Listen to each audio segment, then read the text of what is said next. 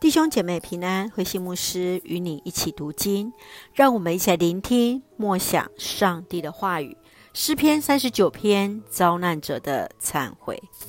诗篇三十九篇是诗人大卫晚年所写的诗，被称为是在诗篇当中最优美的哀歌。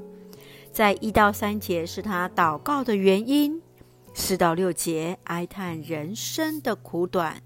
七到十三节，来呼求上主垂听祷告，赦免他的罪。诗人来强烈表达他的内心一开始无法说出口的痛苦。当他在承受苦难后，将藏在内心的难过带到上主的面前，祈求上主的帮助。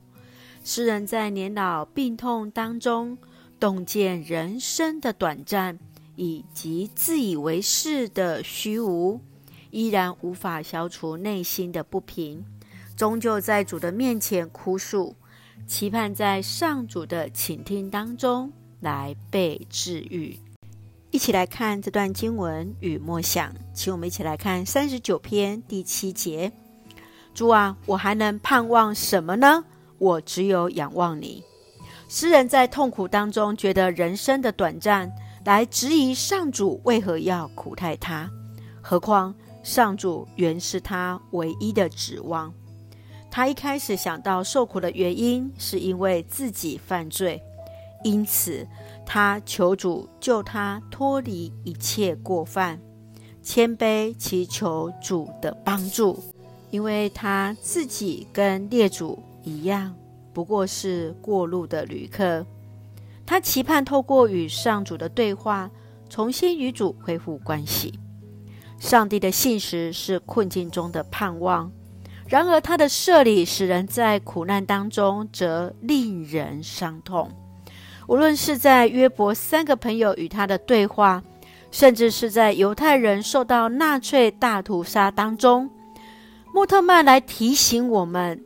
都当在这样的事件当中来谈论上帝。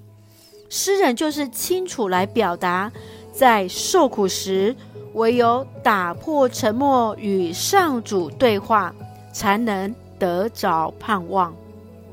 亲爱的弟兄姐妹，你认为人为什么会受苦呢？你认为人的苦难跟上帝有什么关系？又如何去安慰那正处在受苦中的亲友？求主来听我们的祷告，来帮助我们，来重新恢复与上帝的关系。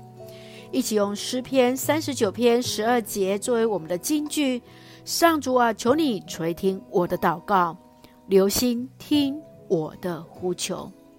是的，圣愿主。来听我们的祷告，来听见我们对主的哭诉，也使我们在上主的倾听当中来被治愈。一起用这段经文来祷告。亲爱的天父上帝，我们感谢赞美你，歌颂主为我们所做一切的美善、慈爱与信实的主。求主怜悯我们的软弱，保守我们的心怀意念。即便面对无言以对的苦难，依然确信主的同在，做我们生命的力量与盼望，使我们得以重新站立起来。愿主赐福我们的家人身心灵健壮，恩待所爱的国家台湾一切平安，使我们做上帝恩典的出口。感谢祷告是奉靠主耶稣基督的圣名求，阿门。